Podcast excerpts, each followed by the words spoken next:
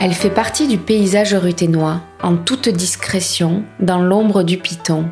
Depuis sa création en 1973, l'association créée par un professeur d'anglais visionnaire, M. Huck, a fait voyager des dizaines de milliers de jeunes Français, que ce soit pour des voyages scolaires à l'étranger ou des voyages linguistiques individuels. Devenue entreprise puis fondue dans le groupe Go and Live, CLC s'est imposé en leader national depuis 50 ans, sans jamais quitter la rue de la comtesse Cécile à Rodez. Et c'est justement à l'occasion de cette cinquantième bougie, alors que CLC renaît de ses cendres après une pandémie qui l'a durablement marqué, que je me penche sur l'incroyable aventure humaine qu'est CLC dans un podcast en trois épisodes coproduits avec l'entreprise.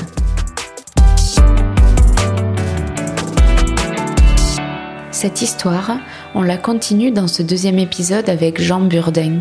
Entré comme directeur financier, il sera directeur général avant de prendre la présidence du groupe Go and Live jusqu'en 2021.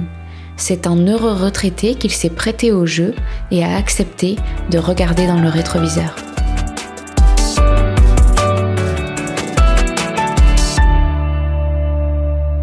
Merci donc de, participer au, podcast. Est-ce que vous pouvez vous présenter rapidement? Oui, euh, Jean Burdin. Je suis rentré en 90 chez CLC comme directeur financier. Et ensuite, euh, j'ai progressé quand François Huc a décidé de prendre sa retraite euh, et de se retirer du moins des affaires en France en, 80, en 2000, où je suis devenu directeur général, puis président tout début des, des années 2000. Et je suis resté dans l'entreprise jusqu'en 2021 quand Xavier a pris ma place.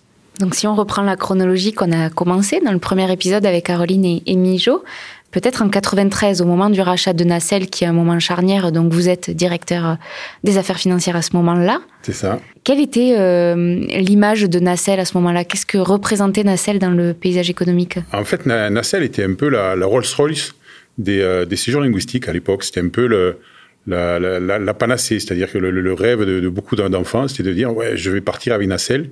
C'était les précurseurs, ils ont commencé en 57. Ils ont été les premiers à créer des séjours euh, outre-Atlantique, donc d'abord aux États-Unis, puis au Canada, puis en Australie.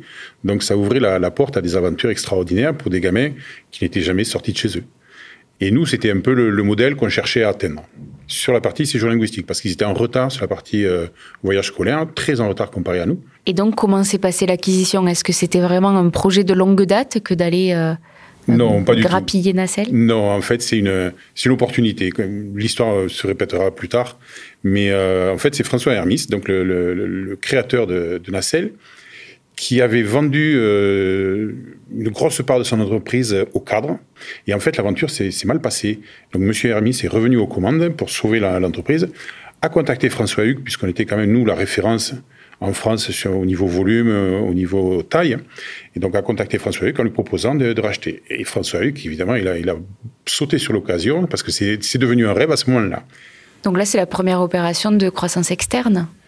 Euh, plus ou moins, parce qu'il y a eu la, période des hôtels quand même. Qu'on avait, euh, il y a deux hôtels qu'on avait créés, mais il y en a un qu'on avait, on avait racheté le, fonds de commerce. Donc on commençait déjà à avoir un peu de, je veux dire, de, compétences euh, dans, dans la partie juridique, analyse, audit. Et, donc on n'était pas quand même tout neuf à ce moment-là. Comment est-ce que ça a été vécu par les salariés de Nacelle et de CLC Alors c'était, pour être honnête, très compliqué. Il y avait deux cultures complètement différentes. Euh, on avait, nous, chez nous, à, CLC, c'était très rigoureux au niveau organisation, alors que chez Nacelle, c'était beaucoup plus, je vais dire, euh, artistique, pour être euh, délicat. Et donc, ils, voulaient, eux, chez Nacelle, conserver cette, cette mentalité-là. Et il le fallait, d'une certaine manière, pour conserver l'âme de, de, Nacelle. C'est ce qui avait fait sa, sa, richesse. Et du même, en même temps, chez CLC, ils comprenaient pas que ben, on laissait de la liberté, qu'il pouvait y avoir des, des organisations différentes hein, et qu'on puisse laisser passer des, choses chez Nacelle comme on ne laissait pas passer chez nous. Donc ça a été, euh, ça a été quand même euh, très tendu, très tendu. Est-ce que Nacelle est venu physiquement à Rodez? Oui, alors c'était pas une volonté au départ. En fait, l'idée de départ, c'était de garder les, deux sociétés vraiment séparées et de garder Nacelle à Tours, puisque Nacelle était installé à Tours et à, Paris, de mutualiser simplement tout ce qui était moyens généraux, comme la, compta, la gestion, l'informatique, les choses comme ça et conserver l'image de, chacun. Donc Euh, il y a eu une période où on a fait beaucoup de déplacements avec M. Rodriguez. On a fait beaucoup de déplacements compliqués parce que Rodez Tour, c'est en voiture, forcément. Hein, c'est 6 heures de voiture. Euh, ça a été un peu épique. Et au bout d'un moment, on s'est rendu compte que c'était, c'était pas possible. On n'y arrivait pas. Les cadres de la n'adhéraient pas forcément à, ce qu'on souhaitait faire et là où on voulait aller. Donc, au bout d'un moment, la décision a été prise de dire bon, mais on, on garde Nacelle euh, à Paris. Donc, on laisse une, équipe commerciale à Paris et on rapatrie ceux qui veulent bien venir à Rodez euh, pour avoir tout le monde sous la main ici et pouvoir mieux manager les, équipes. D'accord, mais il y a toujours eu cette volonté de garder la marque pour ce qu'elle représente et de ne pas fondre Nacelle dans CLC. Absolument. D'ailleurs, on le voit encore aujourd'hui. Ce sont deux marques totalement euh, indépendantes, autonomes. On essaie d'avoir des, des, produits complètement différents de, de, chaque côté, ce qui permet de toucher des clientèles différentes aussi. Et donc après, euh, la, la, croissance externe continue en 2001 avec une nouvelle marque. Là, on est avec Sport, Elite Jeune. Jeune. Pourquoi cette nouvelle marque dans l'écosystème CLC Alors, c'était pas une volonté délibérée. Encore une fois, c'est une opportunité qui, qui a fait que ça, s'est passé comme ça. C'est Jackie Chazalon. Alors, Jackie Chazalon, vous ne pouvez pas la connaître parce que elle est ancienne, évidemment. Elle a été élue basketteuse du, siècle, mais du siècle dernier, pas de celui-là.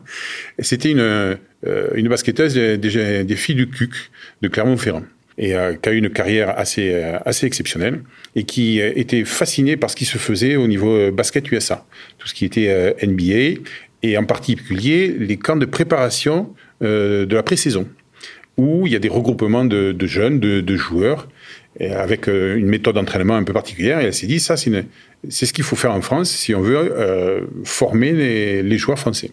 Donc, elle a commencé son activité comme ça. Elle a ajouté des différents sports petit à petit. Son entreprise a grossi. Au bout d'un moment, elle s'est rendue compte qu'elle n'arrivait plus à suivre et à, à, manager tout ça. Elle n'avait pas de formation d'école de commerce, ni de droit, ni de, de, de, RH. Donc, elle elle a cherché quelqu'un sur qui s'appuyer et lever le pied parce qu'elle commençait à, être un peu fatiguée. Et donc, elle m'a appelé. Elle m'a appelé en disant voilà, euh, moi ça m'a accroché de suite parce que euh, j'aime beaucoup, j'aime beaucoup le sport déjà. Et ces camps c'était un peu des, colonies de vacances qu'on n'avait pas chez dans le groupe. Donc c'était des colonies de vacances en France, donc en hébergement collectif, orienté sport, qui est quand même un, domaine que j'adore.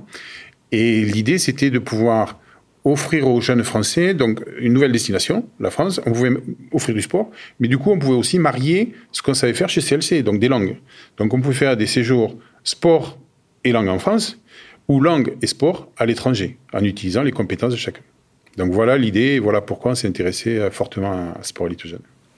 Donc ça veut dire qu'il y a un socle commun avec CLC, que ça répond à vos motivations et à la fois vous rajoutez une corde à votre arc. C'est ça, c'est exactement ça et on le verra, ça a été la suite. C'est-à-dire qu'à chaque fois qu'on a repris des entreprises ou qu'on s'est marié, l'idée c'est de proposer de nouvelles facettes hein, euh, à, à, nos clients. Et au début, on était centré sur le séjour linguistique, puis après sur un peu de formation. Là, on fait de l'éducatif, on fait du sport, on le fait en France ou à l'étranger. Donc à chaque fois, on, on, va continuer, mais on conserve ces valeurs éducatives. C'est-à-dire qu'on a une euh, de, de, de vraies valeurs, une vraie vocation d'éducation des enfants que ce soit à travers le voyage, les langues, la découverte des cultures, le partage avec d'autres enfants en France. Tout ça, ça participe à la, à la création de la personnalité de, de l'enfant. En 2006, Xavier Aubert entre dans l'entreprise. C'est vous qui le faites entrer? Oui. Pourquoi? En fait, l'idée, c'était de, de, reproduire le, le, schéma qui avait été fait, enfin, que François Huc avait fait avec moi, en, en, en disant, j'embauche euh, un directeur financier, euh, qui va apprendre le métier, parce que le métier qu'on fait, on l'apprend pas à l'école, ça n'existe pas, il n'y a pas d'école. Euh, donc on prend quelqu'un qui a une formation un peu généraliste, qui va apprendre le métier et qui petit, à petit va d'une part m'aider, parce que euh, en 2006 on avait déjà pas mal de, filiales et, euh, et, je commençais à être un peu, comment dire, un peu débordé par, par entre les, déplacements, les, activités en France, donc c'était un peu compliqué pour moi. Donc j'avais absolument besoin d'un coup de main. Et l'idée, c'était dès le départ de dire à Xavier, écoute, euh, tu viens avec moi, tu viens dans l'équipe, tu apprends le métier, et petit à petit, tu prendras ma place. Et à la fin, c'est toi qui prendras la, la place. Et c'est ce qui s'est passé. On a réussi, puisque Xavier, alors ce qui est surprenant, c'est que euh, il a fait la même école de commerce que moi. Donc c'était Subdeco Toulouse, donc forcément on avait des accroches des dès, dès le départ. Et donc, comment est-ce qu'il a évolué?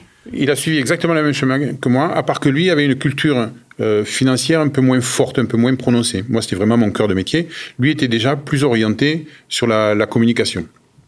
ce qui, ce qui allait très bien parce que du coup, on faisait un tandem qui, qui, a bien progressé. Donc, il, est, oui, il, a, il était directeur financier. Puis après, il a pris la, la, direction générale au moment où je lui ai confié le, le groupe France à gérer. C'est-à-dire qu'il était en charge essentiellement de CLC, Nacelle, euh, Sport Elite Jeune, Keep School et les American Village. Pendant que moi, je me consacrais aux autres filiales et aux filiales étrangères en particulier. Et ensuite, il est passé président en 2021, au moment où il a fallu euh, repartir après le, après le Covid. Euh, ça a un peu accéléré mon départ, mais grosso modo, c'était prévu comme ça. Et, et puis, il fallait que quelqu'un de, de neuf, de plus jeune, pour redémarrer. C'était pas à moi, à mon âge, de, de repartir. Je n'y serais pas arrivé, sûrement. Dans, dans, le premier épisode, Caroline et, et Mijo euh, parlent de vous comme euh, quand vous êtes arrivé à CLC comme d'un nouvel élan euh, en termes de, bon, de regard financier, de croissance externe. Si on se place dans votre regard, qu'est-ce que Xavier Aubert a, a apporté, lui, à CLC Quel élan est-ce qu'il a donné? Il a donné une image beaucoup plus professionnelle, déjà sur la, la communication. Moi, moi, je suis pas, suis pas, d'abord, je suis pas un communicant, c'est pas mon domaine de, prédilection. Je suis très réfractaire sur pour tout ce qui concerne les, les réseaux sociaux. Donc, il fallait quelqu'un qui, qui, soit un peu, un peu là-dedans. Et encore une fois, c'est surtout qui m'a déchargé de toute l'activité France. Et c'était pas, euh, pas une mince affaire parce que, euh, à l'époque, on devait faire déjà 70 millions de, de chiffre d'affaires en France. Donc, il y avait quand même un gros, un gros boulot à faire. Et moi, ça m'a permis, du coup, de me consacrer à d'autres opérations de croissance externe et les filiales étrangères. Donc, en 2013, quand euh, vient l'idée de créer un groupe, euh, Xavier Aubert est à vos côtés. Il, il est un artisan avec vous. Oui. Euh, à quoi ça répond de créer ce groupe Go and Live? En fait, ça fait un moment que ça me trottait dans la tête. Euh, J'avais eu l'idée, déjà, quand on a regroupé à Paris, dans les mêmes locaux, CLC, Nacelle et Sport Elite Jeune. Au début, on l'avait fait pour des raisons financières et de, praticité. Donc, on avait les, trois dans le même immeuble, à des endroits différents pour essayer de garder chaque marque indépendante. Mais quand les clients rentraient, ils, sentaient bien qu'ils entraient chez CLC, mais qu'au au premier étage, il y avait Nacelle. Donc, des fois, ils passaient de l'un à l'autre. Et si on n'avait pas le produit qui leur correspondait chez, chez les uns, on les envoyait chez les autres, etc. Donc, l'idée, à l'époque, pour moi, c'était de dire, mais pourquoi on n'ouvre pas un, bureau qui, au lieu de s'appeler CLC ou Nacelle ou Sport Elitogène, s'appellerait Vacances pour tous ou quelque chose comme ça, en disant, mais vous avez besoin de, vacances, vous avez besoin de créer un séjour pour votre enfant, venez là, vous allez trouver chaussures à vos pieds. Donc l'idée du groupe, en fait, elle, elle vient de là. Mais ça s'appelle pas Vacances pour tous. Et ça s'appelle pas Vacances pour tous pour Pourquoi une bonne raison, parce qu'il y a quelqu'un qui s'appelait déjà Vacances pour tous. Voilà. Donc on n'a pas pu utiliser le nom. On a fait une recherche. On était à l'époque appuyé par un cabinet en, en, en communication, et c'est eux qui nous ont proposé le proposé le nom.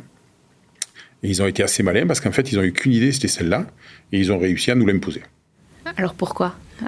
Qu'est-ce ben, qu'elle qu dit de vous, cette nouvelle entité? Cette entité nous permet déjà de, de rassembler tout le monde et de fédérer les équipes. C'est-à-dire qu'on on a essayé de maintenir les équipes séparées en disant que chacun se sente bien CLC ou se sente nacelle parce qu'il y a, il y a une âme dans, une âme dans chaque entreprise et on voulait quand même qu'ils aient un sentiment d'appartenance au niveau du groupe, puisqu'on travaille tous ensemble pour, pour la même chose, pour la même, dans la même direction et, et toujours encore avec ces, ces, mêmes valeurs. Donc on a voulu créer quelque chose qui fédère aussi les équipes.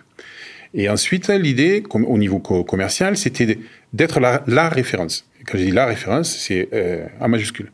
C'est-à-dire, l'idée, c'est de dire à des parents, vous voulez un séjour, vous voulez quelque chose pour vos enfants, vous savez pas quoi en faire cet été, venez nous voir on va vous proposer quelque chose.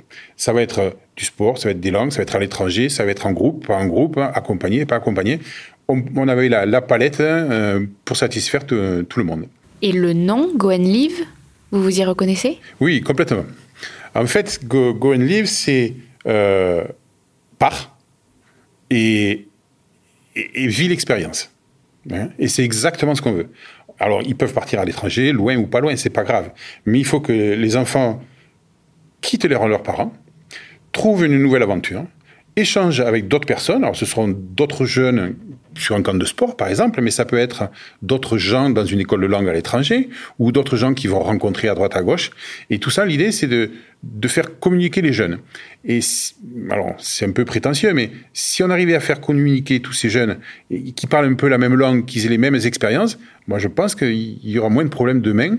Il y aura, les gens s'entendront mieux. Et on, dit, on voudrait créer les citoyens du monde.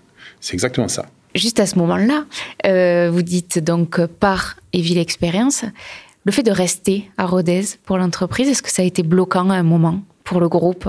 Bloquant, non. Vu, l'histoire qu'on a eue, on, s'en est sorti. Ça a même été, des fois, je dis, un avantage. Euh, c'est plus compliqué de percer quand vous êtes perdu au fin fond de la province et, à Rodez en particulier que de faire le même boulot euh, à Paris. Euh, donc il a fallu qu'on soit meilleur que les autres. Il a fallu qu'on trouve d'autres idées, d'autres moyens pour se surpasser et arriver à être plus performant que les gens qui ont tout sous la main, les aéroports, les gars, etc.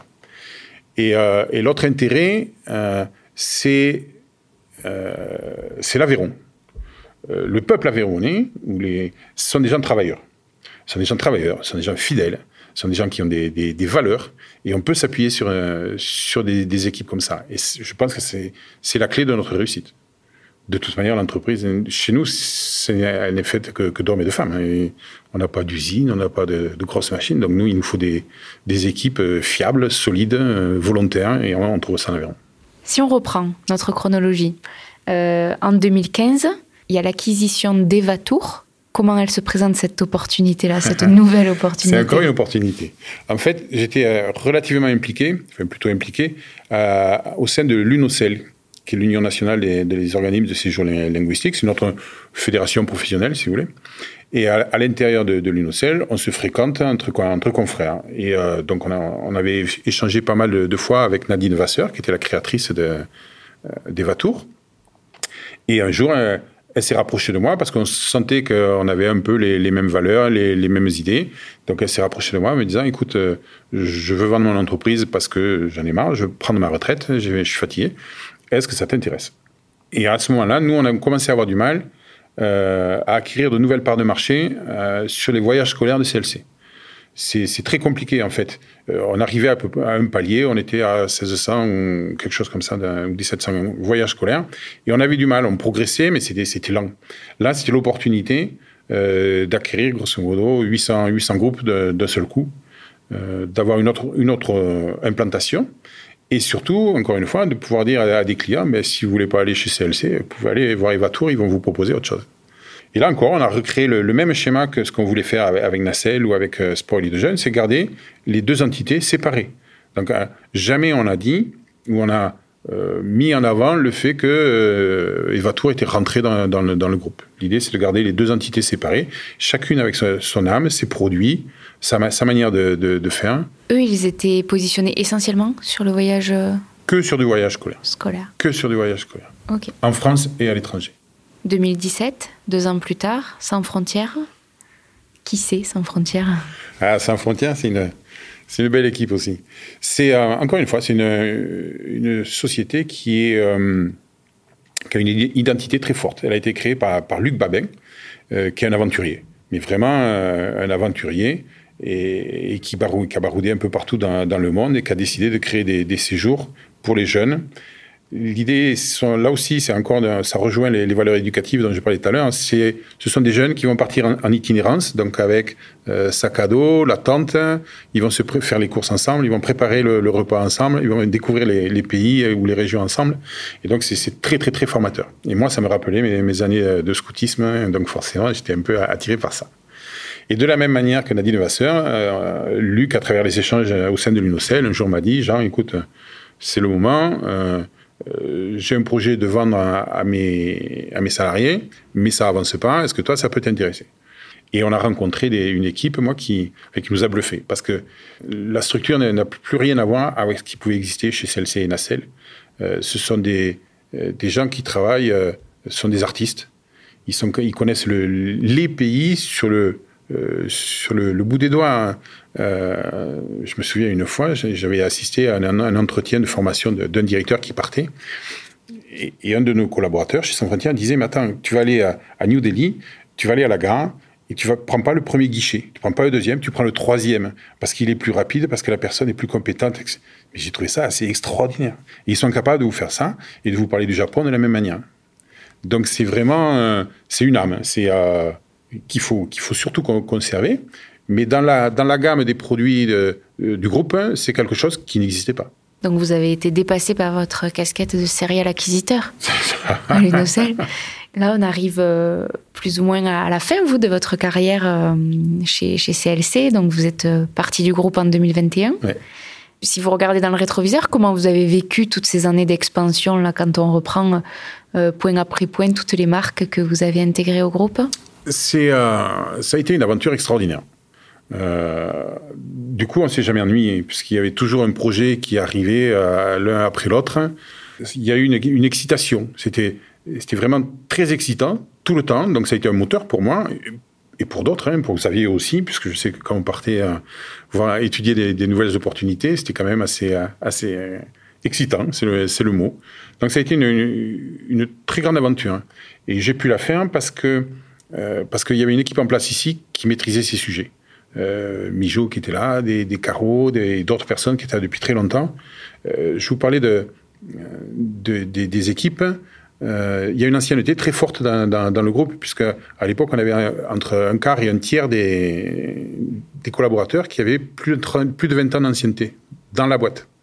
Donc forcément, ce sont des gens qui, qui connaissent tout et qui sont capables d'assumer le travail, même si euh, Xavier, Tom et moi, on part ailleurs hein, voir si, si on peut trouver notre bonheur. Donc ça a été vraiment une, une belle aventure. Quelles ont été les difficultés que vous rencontriez au quotidien?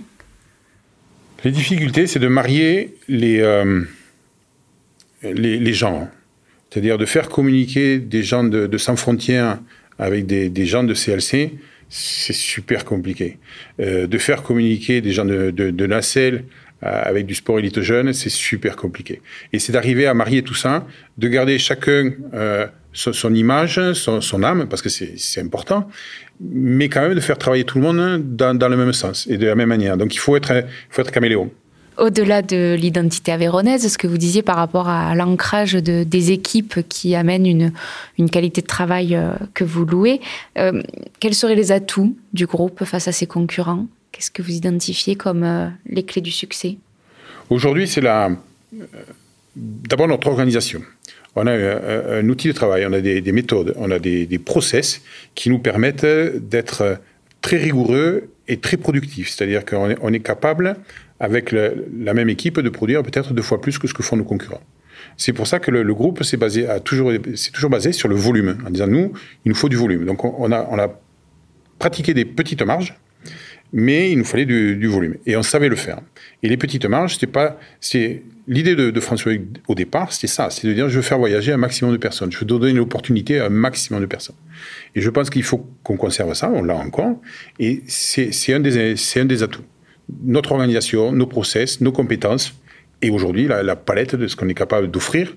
Donc du coup, on a des compétences dans tous les domaines, et quelqu'un de chez Sans Frontières peut aider quelqu'un de chez, euh, chez CLC à créer un séjour euh, en Australie ou ailleurs, et vice-versa. Vous, personnellement, si vous devez retenir un, un souvenir? Alors, c'est pas un souvenir, c'est euh, une aventure humaine. En fait, moi, je l'ai vécu comme une, une, grande aventure humaine. J'ai eu une chance inouïe, euh, j'ai encore des frissons, d'avoir rencontré tous ces gens-là. J'ai rencontré mais des, gens partout dans le monde, des, profils totalement différents des gens que j'aurais jamais pu rencontrer autrement, avec qui on a échangé. On a eu des, directeurs en, Espagne, au Canada ou en Australie avec qui on a beaucoup échangé. En France, une Jackie Chazalon, Luc Babin sont des personnages complètement euh, atypiques et, et, super enrichissants. Et tous les collaborateurs que j'ai trouvés partout, je peux pas tous vous les citer puisque on était quasiment 200, mais euh, une richesse extraordinaire. Et une, pour moi, c'est une aventure humaine. Et il faut que ça le reste. Donc ça fait deux ans que vous n'êtes plus ici au quotidien. Comment vous le vivez, ce nouveau voyage? Euh, Alors, pour être honnête, ça a été un peu compliqué au départ. C'est vrai que c'est compliqué. Euh, après, comme j'ai passé 30 ans, plus de 30 ans, euh, c'est un peu compliqué de, de tout lâcher et, et, de se détacher. Et forcément, j'ai encore des réflexes euh, mais bon, je me retiens en disant mais non, mais j'aurais pas fait ça. Et pourquoi ils font ça donc c'est assez, euh, c'est assez rigolo. Mais euh, pour être honnête, la retraite c'est quand même quelque chose de, très sympa et ça me permet moi du coup de profiter ben, de mes petits enfants, de voyager sans la pression, sans le stress de savoir comment je vais retrouver mon équipe à l'autre bout. Mais quand je reviens ici, tout à l'heure je discutais avec, Tom de, différents sujets ou avec Xavier, avec d'autres, j'ai toujours la tête, la tête dans le groupe. Et peut-être un mot sur le fait que hum, donc vous, partez en 2021, un an après euh, le, début de la pandémie qui a euh, balayé absolument toutes les fondations euh, du, groupe, enfin en tout cas qui a été une situation absolument imprévisible et exceptionnelle. Dans quel état d'esprit vous êtes en fait à ce moment-là? D'appréhender votre dernière année dans ce contexte de crise mondiale En fait, je suis relativement optimiste. Euh, parce qu'il faut, bon, il faut, il faut rebâtir, il faut repartir, mais on sent quand même que l'économie est sur le, euh, sur un, nouvel élan. On sent que ça commence à redémarrer, euh, qu'il va y avoir des choses à faire. je sens que Xavier a des idées. Je sens qu'il a envie de, de, faire bouger des, de faire bouger des lignes. Et c'est ce que je vous disais en début d'entretien. Il ne faut pas que ce soit un vieux comme moi qui essaie de, relancer tout ça. Il faut vraiment qu'il y ait quelqu'un qui, relance avec des, nouvelles idées. Et je sentais que Xavier était pris là. Euh, la structure était en place. Ça faisait quand même un moment que Xavier gérait le groupe France. Il n'y a pas eu de fracture à ce niveau-là. Euh, c'était écrit, de toute manière, on le savait. Ça a juste été un peu précipité parce que j'ai bien senti que c'était plus ma place. Et l'histoire fait qu'aujourd'hui, le groupe redémarre bien et je suis encore plus confiant toute cette partie-là, donc on va l'évoquer dans le troisième épisode avec Xavier Aubert. Mais ça, m'intéresse quand même juste de, pousser un petit peu. Une pandémie comme celle-là, à aucun moment ça faisait partie du, du tableau que vous imaginiez. Ça, on a, et pourtant, on, en a vécu des crises. Hein. Que ce soit les, attentats, les grèves, les trucs. On, a, vécu des, des trucs extraordinaires. Ça, ça peut pas exister. Jamais on, s'est dit que ça pouvait nous arriver. Personne n'a jamais pensé ou, s'était préparé en disant le jour où il y a une pandémie, voilà ce qu'on va faire. Euh, et, ça nous est tombé dessus. Mais alors, quand j'ai dit du jour au lendemain, c'est du jour au lendemain, puisque c'était un dimanche, de mémoire, ça devait être le 1er mars, où on reçoit euh, des consignes du, ministère en nous disant bon, mais on arrête tous les voyages scolaires. Et ceux qui sont en cours de route, il faut les faire, euh, il faut les faire entrer. Donc on a des gens qui étaient, qui partaient en Italie, qui arrivaient quasiment à Rome, et on nous a dit, ben, vous la faites faire demi-tour. Et donc, on a, fait, on a rapatrié tous ces gens-là. Et, mais ça, ça a été euh, fait un coup de massue, mais c'est. Euh, alors, en même temps, on a été tellement débordé d'activités parce qu'on avait eu presque plus de travail pour gérer toutes ces annulations, rapatrier les, enfants, euh, discuter avec les enseignants, voir au niveau financier ce, que ça pouvait donner, parce que nous, on avait déjà payé tous nos fournisseurs. Il fallait, enfin, on ne pouvait pas rembourser les clients. Ça a été épique, épique. Et c'est assez bizarre. Et moi, je disais, euh, euh, c'est notre guerre à nous. Nos, grands-parents ont connu la, Seconde Guerre mondiale, ben nous, on aura connu le, Covid. Parce qu'avant ça, donc même avant les attentats que, que la France a connus au, début des années 2010, euh, comment est-ce que CLC a, a traversé la guerre froide, les guerres dans le monde? On s'adapte. Ouais. On s'adapte. Il, il, y a des hauts et des bas. Ce qui est, un des atouts de CLC, je ne vous ai pas parlé hein, tout à l'heure, c'est notre capacité de réaction. On est capable de réagir très vite. Et que ce soit François Huc ou, moi, on a toujours dit, on fait un pas en avant et après on discute. Et, on est capable donc du coup de, se réorienter, de se repositionner, de réduire la voilure, d'agir très rapidement. Et, et c'est une, une, des forces du groupe. C'est une force du groupe. Et après, on, a eu, quand je parlais des attentats, je parlais, surtout du 11 septembre, qui est pareil, où tout s'est écroulé euh, du, jour au lendemain. Ça a commencé comme ça. Euh, bon, mais on trouve d'autres solutions. On fait voyager ben, les gens autrement qu'en avion. On les fait voyager en France. Hein. On, serre les fesses et on attend que ça passe. C'est une philosophie de vie. Exactement. Exactement. Merci beaucoup, Jean Burdin. Merci beaucoup. Merci à vous c'est la fin de ce deuxième épisode dédié à l'histoire de l'entreprise ruténoise CLC, dans lequel nous avons retracé l'expansion des années 1990 jusqu'à l'aube des années 2020. Et c'est avec l'actuel président de CLC, Xavier Aubert, que nous bouclerons la boucle dans le troisième et dernier épisode de la série, pour 50 ans de plus, au moins. Cette série est coproduite grâce au financement de CLC, diffusée par Finta. Finta, c'est le podcast qui nourrit des esprits, des envies d'agir et des espoirs très concrets à l'échelle locale, en Aveyron. Finta est un podcast réalisé par Lola Cross. Il est disponible sur toutes les applis de podcast habituelles, Deezer, Spotify, Apple Music, Google Podcast, entre autres, mais aussi sur www.fintapodcast.fr. Vous pouvez aussi rejoindre l'aventure sur Instagram et Facebook en suivant finta.podcast. le podcast. À très bientôt.